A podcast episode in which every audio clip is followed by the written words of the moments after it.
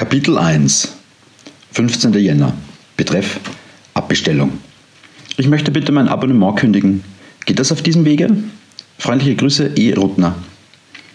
18 Tage später Betreff Abbestellung Ich will mein Abonnement kündigen. Ist das per E-Mail möglich? Ich bitte um kurze Antwort. Freundliche Grüße, E. Rutner.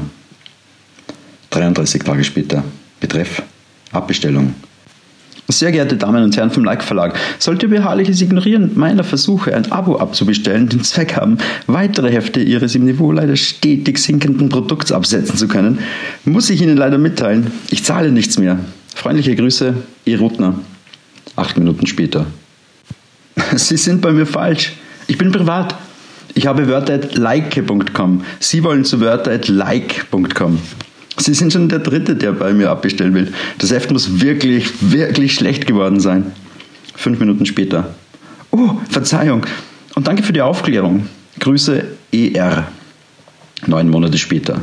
Kein Betreff. Frohe Weihnachten und ein gutes neues Jahr wünscht Emi Rotner. Zwei Minuten später. Liebe Emi Rotner, wir kennen uns zwar fast noch weniger als überhaupt nicht. Ich danke Ihnen dennoch für Ihre herzliche und überaus originelle Massenmail. Sie müssen wissen, ich liebe Massenmails an eine Masse, der ich nicht angehöre. MFG Leo Leike. 18 Minuten später. Verzeihen Sie die schriftliche Belästigung, Herr MFG Leike.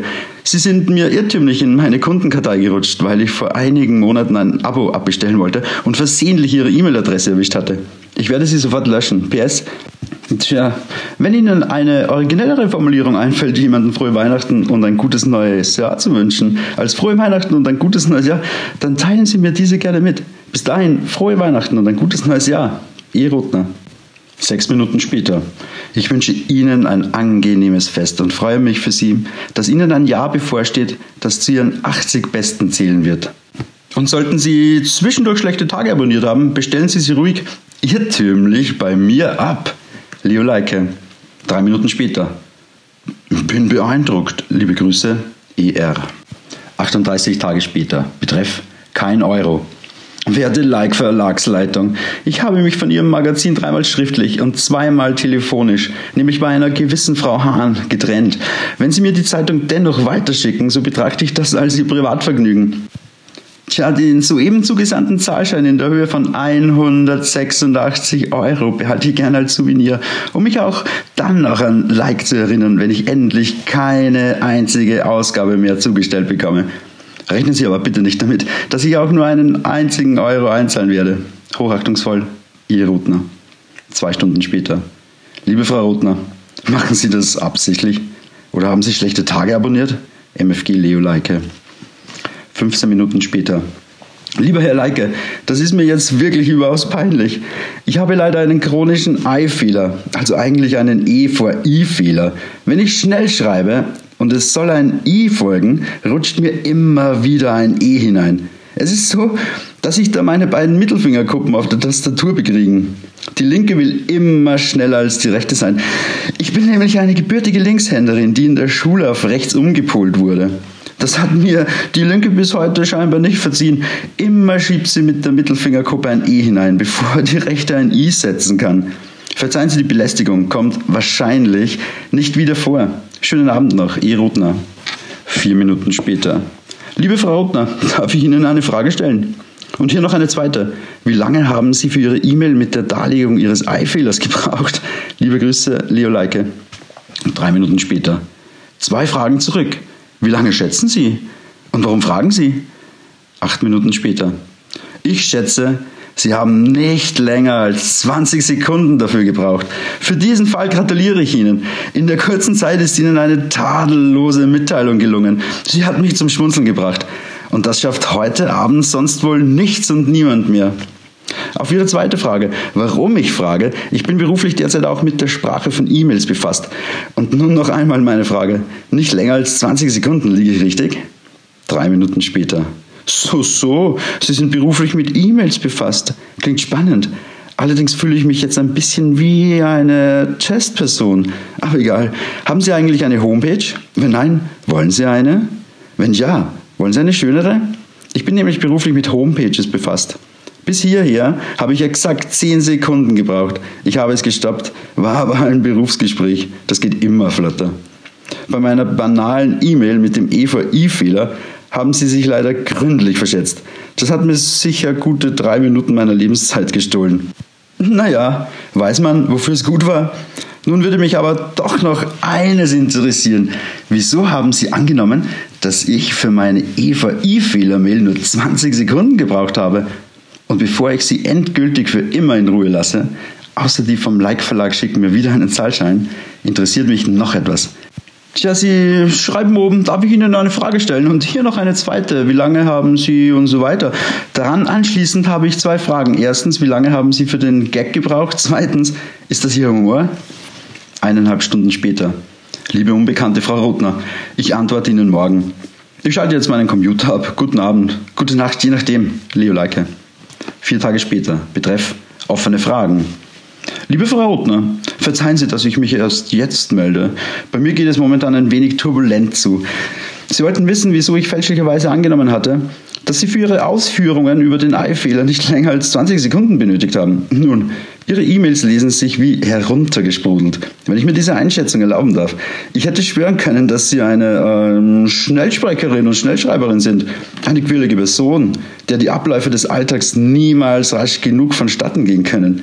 Wenn ich Ihre E-Mails lese, dann kann ich darin keine Pausen erkennen.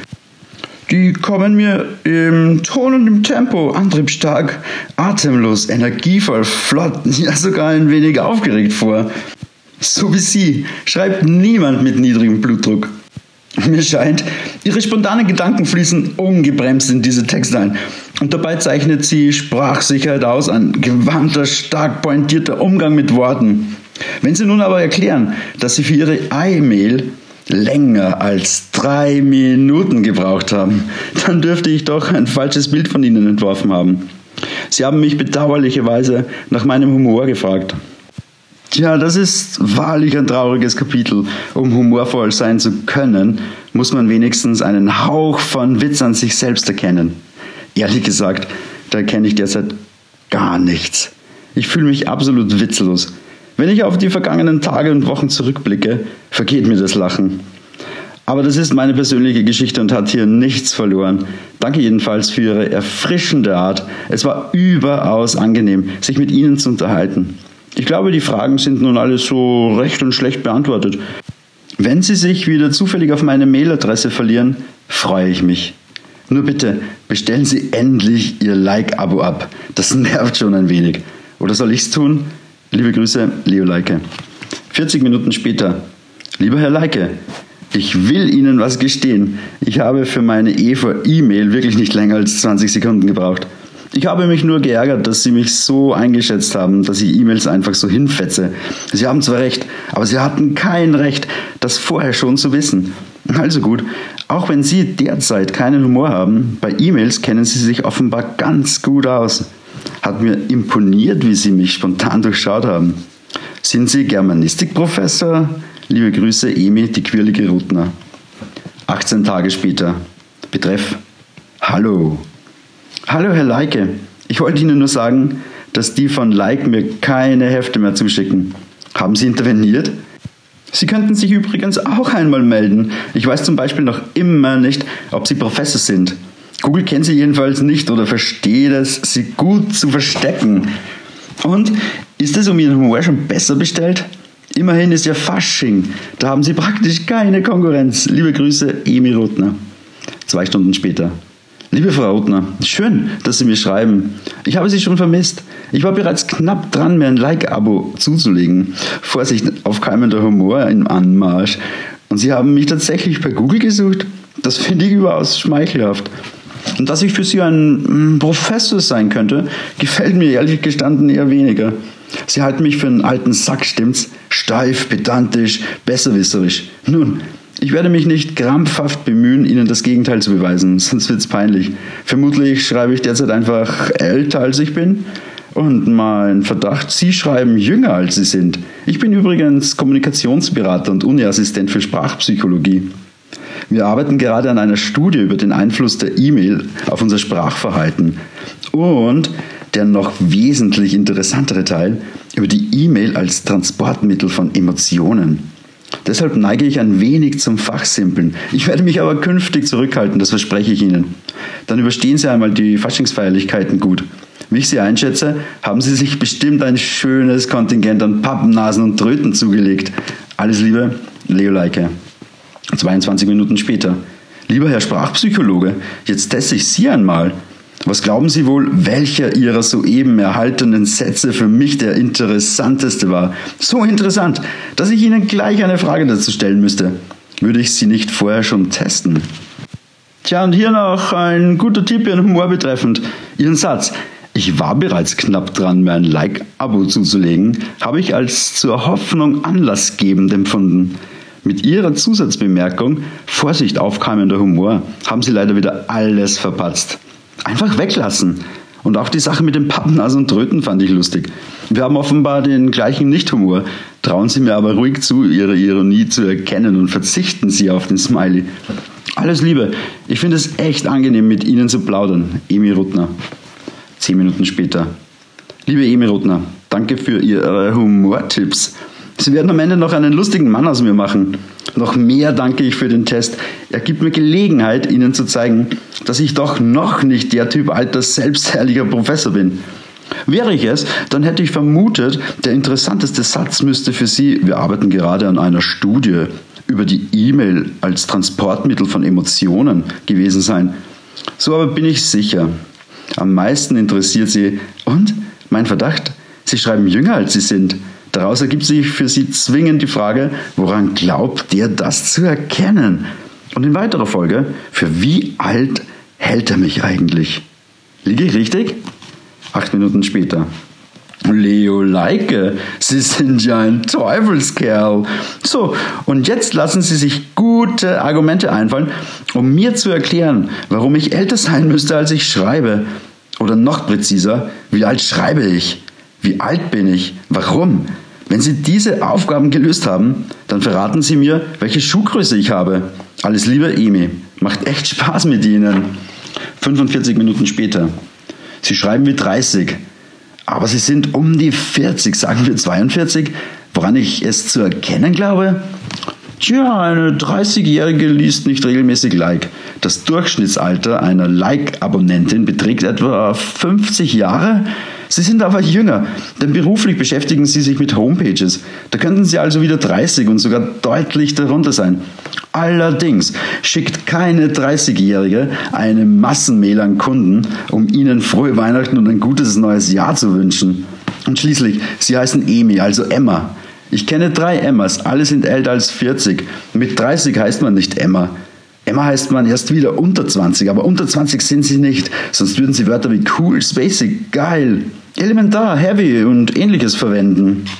Außerdem würden Sie dann weder mit großen Anfangsbuchstaben noch in vollständigen Sätzen schreiben und überhaupt hätten Sie Besseres zu tun, als sich mit einem humorlosen, vermeintlichen Professor zu unterhalten und dabei interessant zu finden, wie jung oder alt er Sie einschätzt. Noch was zu Emi.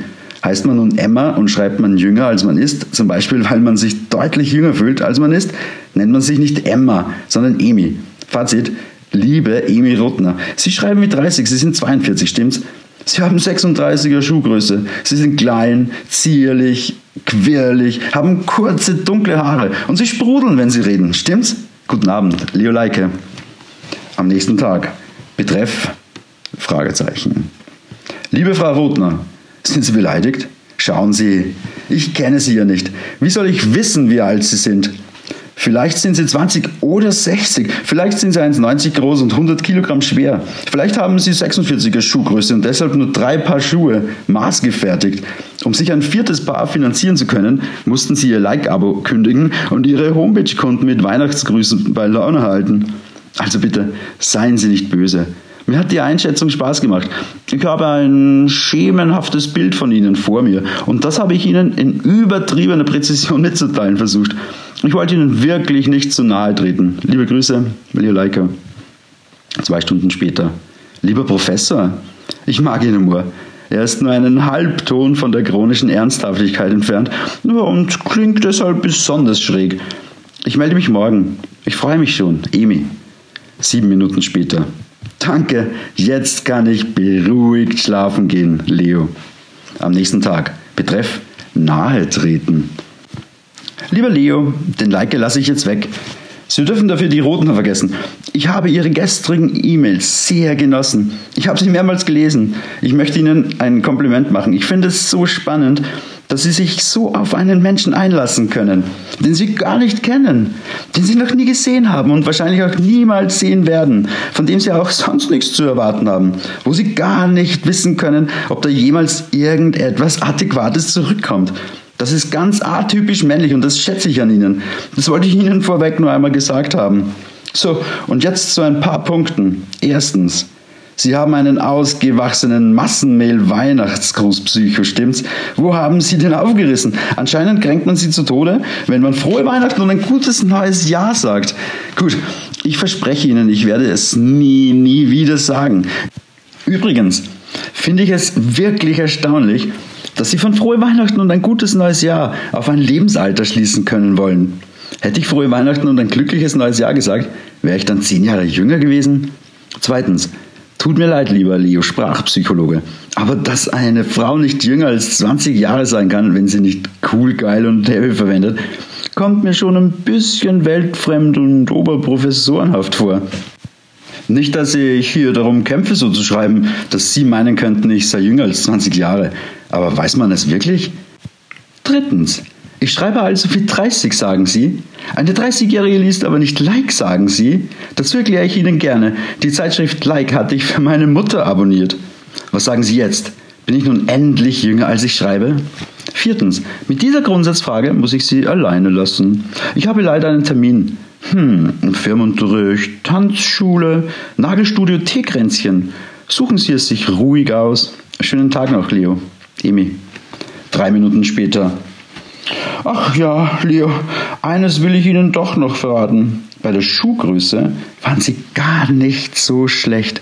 Ich trage 37. Aber Sie brauchen mir keine Schuhe zu schenken. Ich habe schon alle. Drei Tage später. Betreff, etwas fehlt. Lieber Leo, wenn Sie mit drei Tagen nicht schreiben, empfinde ich zweierlei. Erstens, es wundert mich. Zweitens, es fehlt mir etwas. Beides ist nicht angenehm. Tun Sie was dagegen, Emi am nächsten Tag. Betreff endlich gesendet. Liebe Emi, zu meiner Verteidigung gebe ich an, ich habe Ihnen täglich geschrieben, ich habe die E-Mails nur nicht abgeschickt, nein, im Gegenteil, ich habe sie allesamt wieder gelöscht. Ich bin in unserem Dialog nämlich an einen heiklen Punkt angelangt. Sie, diese gewisse Emi mit Schuhgröße 37, beginnt mich schön langsam mehr zu interessieren, als es dem Rahmen, in dem ich mich mit ihr unterhalte, entspricht. Und wenn sie, diese gewisse Emi mit Schuhgröße 37, von vornherein feststellt, wahrscheinlich werden wir uns niemals sehen, dann hat sie natürlich völlig recht und ich teile ihre Ansicht. Ich halte das für sehr, sehr klug, dass wir davon ausgehen und dass es zu keiner Begegnung zwischen uns kommen wird. Ich will nämlich nicht, dass die Art unseres Gesprächs hier auf das Niveau eines Kontaktanzeigen und Chatroom-Geplänkels absinkt. So, und diese E-Mail schicke ich nun endlich weg, damit Sie diese gewisse E-Mail mit Schuhgröße 37 wenigstens irgendwas von mir in der Mailbox hat. Aufregend ist der Text nicht, ich weiß. Es ist auch nur ein Bruchteil von dem, was ich Ihnen schreiben wollte. Alles Liebe, Leo. 23 Minuten später. Aha, dieser gewisse Leo-Sprachpsychologe will also nicht wissen, wie diese gewisse E-Mail mit Schuhgröße 37 aussieht. Leo, das glaube ich Ihnen nicht. Jeder Mann will wissen, wie jede Frau aussieht, mit der er spricht, ohne zu wissen, wie sie aussieht. Er will sogar möglichst schnell wissen, wie sie aussieht, denn danach weiß er, ob er noch weiter mit ihr sprechen will oder nicht. Oder etwa nicht. Herzlichst die gewisse 37er Emi. Acht Minuten später. Das war jetzt mehr hyperventiliert als geschrieben, stimmt's? Ich muss gar nicht wissen, wie sie aussehen, wenn Sie mir solche Antworten geben, Emi. Ich habe sie ohnehin vor mir. Und dafür muss ich mich nicht einmal mit Sprachpsychologie beschäftigt haben. Leo. 21 Minuten später. Sie irren, Herr Leo. Das war völlig ruhig geschrieben. Sie sollten mich einmal sehen, wenn ich tatsächlich hyperventiliere. Im Übrigen neigen Sie prinzipiell ja nicht dazu, meine Fragen zu beantworten, stimmt's? Wie sehen Sie eigentlich aus, wenn Sie stimmt's fragen? Aber darf ich noch einmal auf Ihren E-Mail-Wurf von heute Vormittag zurückkommen? Da passt so gar nichts zusammen. Ich halte fest. Erstens, Sie schreiben mir E-Mails und schicken sie nicht ab. Hä? Zweitens, Sie beginnen sich schon langsam mehr für mich zu interessieren, als es dem Rahmen unserer Unterhaltung entspricht. Was soll das heißen? Ist der Rahmen unserer Unterhaltung nicht ausschließlich das gegenseitige Interesse an einer jeweils völlig fremden Person? Drittens, Sie finden es sehr klug, nein, Sie finden es sogar sehr, sehr klug, dass wir uns nie treffen werden. Ich beneide Sie um Ihre leidenschaftliche Hinwendung an die Klugheit. Viertens, Sie wollen kein Chatroom-Geplänkel, sondern worüber wollen wir uns unterhalten, damit Sie sich nicht schön langsam mehr für mich interessieren, als es dem Rahmen entspricht. Fünftens, und für den gar nicht unwahrscheinlichen Fall, dass Sie keine meiner soeben gestellten Fragen beantworten werden, Sie sagten, dass das vorhin nur ein Bruchteil von dem war, was Sie mir schreiben wollten. Schreiben Sie mir ruhig den Rest. Ich freue mich über jede Zeile. Ich lese Sie nämlich gerne, lieber Leo, Emi. Fünf Minuten später. Liebe Emi, wenn Sie nicht erstens, zweitens, drittens und so weiter schreiben können, sind Sie es nicht, stimmt's? Morgen mehr. Schönen Abend, Leo. Am nächsten Tag, kein Betreff. Liebe Emi, ist Ihnen schon aufgefallen, dass wir absolut nichts voneinander wissen? Wir erzeugen virtuelle Fantasiegestalten, fertigen illusionistische Phantombilder voneinander an.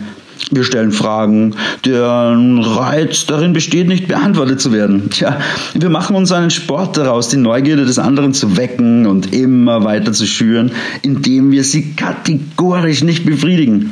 Wir versuchen zwischen den Zeilen zu lesen, zwischen den Wörtern, bald wohl schon zwischen den Buchstaben. Wir bemühen uns krampfhaft, den anderen richtig einzuschätzen. Und gleichzeitig sind wir akribisch darauf bedacht, nur ja nichts Wesentliches von uns selbst zu verraten. Was heißt nichts Wesentliches? Gar nichts. Wir haben noch nichts aus unserem Leben erzählt. Nichts, was den Alltag ausmacht, was einem von uns wichtig sein könnte. Wir kommunizieren im luftleeren Raum. Wir haben artig gestanden, welcher beruflichen Tätigkeit wir nachgehen. Sie würden mir theoretisch eine, wie haben Sie gesagt, schöne Homepage gestalten. Ich erstelle Ihnen dafür praktisch schlechte Sprachpsychogramme. Das ist alles. Wir wissen aufgrund eines miesen Stadtmagazins, dass wir in der gleichen Großstadt leben. Aber sonst nichts. Es gibt keine anderen Menschen um uns. Wir wohnen nirgendwo. Wir haben keine Alter. Wir haben keine Gesichter, wir unterscheiden nicht zwischen Tag und Nacht. Wir leben in keiner Zeit. Wir haben nur unsere beiden Bildschirme.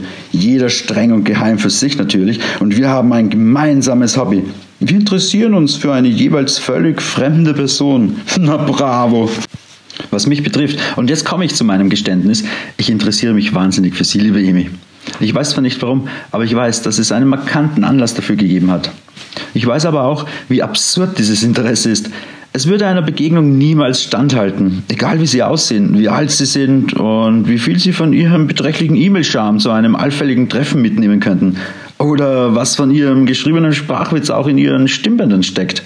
In ihren Pupillen, in ihren Mundwinkeln und Nasenflügeln. Dieses Wahnsinnsinteresse, so mein Verdacht, nährt sich einzig und allein aus der Mailbox. Jeder Versuch, es von dort heraustreten zu lassen, würde vermutlich kläglich scheitern. Nun meine Schlüsselfrage, liebe Emi. Wollen Sie noch immer, dass ich Ihnen E-Mails schreibe? Diesmal wäre eine klare Antwort äußerst entgegenkommend. Alles, alles Liebe, Leo. 21 Minuten später. Lieber Leo, das war aber viel auf einmal. Sie müssen ordentlich Tagesfreizeit haben. Oder zählt das als Arbeit? Kriegen Sie dafür Zeitausgleich? Können Sie es von der Steuer absetzen? Ich weiß, ich habe eine spitze Zunge, aber nur schriftlich. Und nur, wenn ich unsicher bin. Leo, Sie machen mich unsicher. Sicher ist nur eines. Tja, ich will, dass Sie mir weiter E-Mails schreiben, wenn es Ihnen nichts ausmacht. Und wenn das noch nicht klar genug war, dann probiere ich es noch einmal. Ja, ich will. E-Mails von Leo, E-Mails von Leo, E-Mails von Leo. Bitte, ich bin süchtig nach E-Mails von Leo. Und jetzt müssen Sie mir unbedingt verraten, warum es bei Ihnen zwar keinen Grund, aber einen markanten Anlass dafür gegeben hat, sich für mich zu interessieren. Das verstehe ich nämlich nicht. Aber es klingt wirklich spannend. Alles, alles Liebe und noch ein alles dazu, Emi. PS, die E-Mail da oben von Ihnen war klasse. Absolut humorlos, aber echt klasse. Am übernächsten Tag. Betreff frohe Weihnachten. Wissen Sie was, liebe Emi? Ich spreche mit unseren Gepflogenheiten und erzähle Ihnen heute etwas aus meinem Leben. Sie hieß Marlene. Noch vor drei Monaten hätte ich wahrscheinlich geschrieben, sie heißt Marlene. Heute hieß sie es. Nach fünf Jahren Gegenwart ohne Zukunft habe ich endlich in die Mitvergangenheit gefunden. Details unserer Beziehung erspare ich Ihnen. Das Schönste daran war immer der Neubeginn. Weil wir beide so leidenschaftlich gerne neu begannen, taten wir es alle paar Monate. Wir waren jeweils die große Liebe unseres Lebens, aber nie, wenn wir zusammen waren. Immer nur, wenn wir uns gerade wieder bemühten, zusammenzufinden. Ja, und im Herbst war es dann endlich soweit. Sie hatte einen anderen, einen, mit dem sie sich vorstellen konnte, nicht nur zusammengeraten zu können, sondern auch zusammen zu sein. Obwohl er Pilot bei einer spanischen Fluglinie war, aber bitte, als ich es erfuhr, war ich plötzlich so sicher wie nie, dass Marlene die Frau meines Lebens war und dass ich alles tun musste, um sie nicht für immer zu verlieren. Ich tat wochenlang alles und noch ein bisschen mehr dazu. Auch da erspare ich Ihnen besser die Details. Und sie war wirklich knapp daran, mir und somit uns beiden eine allerletzte Chance zu geben. Weihnachten in Paris. Ich hatte vor, lass mich ruhig aus, Emi, ihr dort einen Heiratsantrag zu machen. Ich Vollidiot. Sie wartete nur noch den Rückflug des Spaniers ab, um ihm die Wahrheit über mich und Paris zu sagen. Das war sie ihm schuldig, meinte sie. Ich hatte ein mulmiges Gefühl. Was heißt mulmig? Ich hatte einen spanischen Airbus im Bauch, wenn ich an Marlene und diesen Piloten dachte. Das war am 19. Dezember. Am Nachmittag erhielt ich, nein, nicht einmal einen Anruf. Ich erhielt eine katastrophale E-Mail von ihr. Leo, es geht nicht. Ich kann nicht. Paris wäre nur wieder eine neue Lüge. Bitte verzeih mir. Oder so ähnlich. Nein, nicht so ähnlich. Wortwörtlich. Ich schrieb sofort zurück, Marlene, ich will dich heiraten. Ich bin fest entschlossen, ich will immer mit dir sein. Ich weiß jetzt, dass ich es kann. Wir gehören zusammen. Vertrau mir ein letztes Mal. Bitte lass uns in Paris über alles reden. Bitte sag doch Ja zu Paris. So, und dann wartete ich auf eine Antwort. Eine Stunde, zwei Stunden, drei Stunden. Dazwischen unterhielt ich mich alle 20 Minuten mit ihrer taubstummen Mobilbox, las alte, im PC gespeicherte Liebesbriefe, schaute mir unsere digitalen Liebesfotos an, die allesamt während unserer unzähligen Versöhnungsreisen entstanden waren. Und dann starrte ich wieder wie besessen auf den Bildschirm. Von diesem kurzen, herzlosen Klanggeräusch, wenn eine neue Meldung einlangte, von diesem kleinen lächerlichen Briefchen in der Symbolleiste, hing mein Leben mit Marlene, also aus damaliger Sicht mein Weiterleben ab. Ich gab mir selbst eine Leidensfrist bis 21 Uhr. Sollte sich Marlene bis dahin nicht gemeldet haben, war Paris und somit unsere wohl letzte Chance gestorben. Es war 20.57 Uhr und plötzlich ein Klingeln, ein Briefchen, ein Stromstoß, ein Herzinfarkt, eine Nachricht. Ich schließe für ein paar Sekunden die Augen. Ich sammle alle armseligen Restbestände meines positiven Denkens. Ich konzentriere mich auf die ersehnte Meldung, auf Marlenes Zusage, auf Paris zu zweit, auf ein Leben für immer mit ihr. Ich reiße die Augen auf, ich öffne die Mitteilung und ich lese, ich lese, ich lese frohe Weihnachten und ein gutes neues Jahr wünscht Emi Ruttner. So viel zu meinem ausgewachsenen Massenmail-Weihnachtsgruß-Psycho. Schönen Abend, Leo. Zwei Stunden später. Lieber Leo, das ist eine besonders gute Geschichte. Vor allem die Pointe hat mich begeistert. Ich bin beinahe stolz, dass ich da so schicksalhaft hineinspiele. Ihnen ist hoffentlich klar, dass Sie mir Ihrer virtuellen Fantasiegestalt, Ihrem illusionistischen Phantombild gerade Außergewöhnliches von sich verraten haben.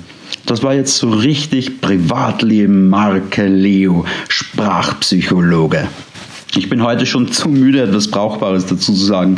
Aber morgen kriegen Sie von mir eine anständige Analyse, wenn Sie erlauben. So mit erstens, zweitens, drittens und so weiter. Schlafen Sie gut und träumen Sie sinnvoll. Also nicht von Marlene würde ich Ihnen empfehlen, Emi. Am nächsten Tag. Betreff Marlene. Guten Morgen, Leo. Darf ich Sie ein bisschen härter anfassen? Erstens, Sie sind also so ein Mann, der sich für eine Frau nur am Anfang und am Ende interessieren kann. Wenn er sie kriegen will und knapp bevor sie ihm endgültig abhanden kommt? Die Zeit dazwischen, auch Zusammensein genannt, ist Ihnen zu langweilig oder zu anstrengend oder beides, stimmt's? Zweitens, Sie sind zwar diesmal wie durch ein Wunder unverheiratet geblieben, aber um einen spanischen Piloten aus dem Bett ihrer so gut wie Ex zu bekommen, würden Sie schon einmal locker vor den Traualtar treten. Das zeugt von eher geringer Hochachtung gegenüber dem Ehegelübde, stimmt's? Drittens, Sie waren schon einmal verheiratet, stimmt's? Viertens, ich habe sie plastisch vor mir, wie sie, warm und wollig, eingebettet in Selbstmitleid, Liebesbriefe lesen und alte Fotos anschauen, statt etwas zu tun, was eine Frau auf die Idee bringen könnte. Da wäre bei ihnen so etwas wie ein Anflug von Liebe oder der leise Wunsch nach etwas Dauerhaften zu erkennen. Fünftens, ja, und dann wirft sich meine Schicksals-E-Mail in ihre über Sein und Nichtsein verwaltende Mailbox. Es ist als hätte ich zum idealsten aller Zeitpunkte nun endlich ausgesprochen, was Marlene schon seit Jahren auf der Zunge gelegen sein muss. Leo, es ist aus, denn es war nie an. Oder mit anderen Worten, verklausulierter, poetischer, stimmungsvoller. Frohe Weihnachten und ein gutes neues Jahr wünscht Emil Rotner. Sechstens, aber jetzt, lieber Leo, setzen Sie eine imposante Geste. Sie antworten Marlene. Sie beglückwünschen Sie zu Ihrer Entscheidung. Sie sagen, Marlene, du hast recht. Es ist aus, denn es war nie an. Oder mit anderen Worten, verklausulierter, energischer, kraftvoller. Liebe Emil Rotner, wir kennen uns zwar fast noch weniger als überhaupt nicht, ich danke Ihnen dennoch für Ihre herzliche und überaus originelle Massenmail. Sie müssen wissen, ich liebe Massenmails an eine Masse, der ich nicht angehöre. MFG Leo Leike. Sie sind ein erstaunlich guter, nobler, stilvoller Verlierer, lieber Leo. Siebtens, nun meine Schlüsselfrage. Wollen Sie noch immer, dass ich Ihnen E-Mails schreibe? Schönen Montagvormittag, Emi. Zwei Stunden später. Mahlzeit, Emi. Zuerstens, ich kann nichts dafür, dass ich Sie an einen Mann erinnere, der Sie offensichtlich, elegant wie in Punkt 1 von Ihnen beschrieben, enttäuscht hat. Glauben Sie bitte nicht, mich mehr zu kennen, als Sie mich kennen können. Sie können mich gar nicht kennen. Zu zweitens, was meine letzte Ausflucht in das Eheversprechen betrifft, mehr als mich selbst einen Vollidioten zu schimpfen, kann ich ohnehin nicht. Aber die sarkastisch moralinsaure Eme mit Schuhgröße 37 setzt zur Ehrenrettung des Ehegelübdes noch eins drauf. Vermutlich mit zugekniffenen Augen und Geifer vor dem Mund. Zu drittens, tut mir leid, ich war noch nie verheiratet. Sie? Mehrmals, stimmt's? Zu viertens, da ist wieder der Mann von Punkt 1, an den ich Sie scheinbar erinnere. Der Mann, der lieber von der Realität überholte Liebesbriefe liest, als Ihnen dauerhafte Liebe beweist. Vielleicht waren es sogar mehrere Männer in Ihrem Leben. Zu fünftens, ja, in dem Augenblick, als die Weihnachtsgrüße von Ihnen einlangten, spürte ich, dass ich Marlene verloren hatte. Zu sechstens, ich habe Ihnen damals geantwortet, um mich von meinem Scheitern abzulenken, Emi. Und bis heute habe ich die Unterhaltung mit Ihnen als einen Teil meiner Marlene-Verarbeitungstherapie betrachtet. Zu siebtens, ach ja, Schreiben Sie mir nur, schreiben Sie sich Ihren gesamten Frust über Männer von der Seele. Seien Sie ungehemmt selbstgerecht, zynisch, schadenfroh. Wenn es Ihnen nachher besser geht, hat meine Mailadresse Ihren Zweck erfüllt. Wenn nicht, dann gönnen Sie sich oder Ihrer Mutter einfach wieder ein Like-Abo und bestellen Sie den Like ab. Schönen Montagnachmittag, Leo. Elf Minuten später. Oh je, ich habe Sie verletzt. Das wollte ich nicht. Ich dachte, Sie halten das aus. Da habe ich Ihnen zu viel zugemutet. Ich werde in innere Klausur gehen. Gute Nacht, Emi. PS zu Punkt 3. Ich war erst einmal verheiratet und bin es noch immer.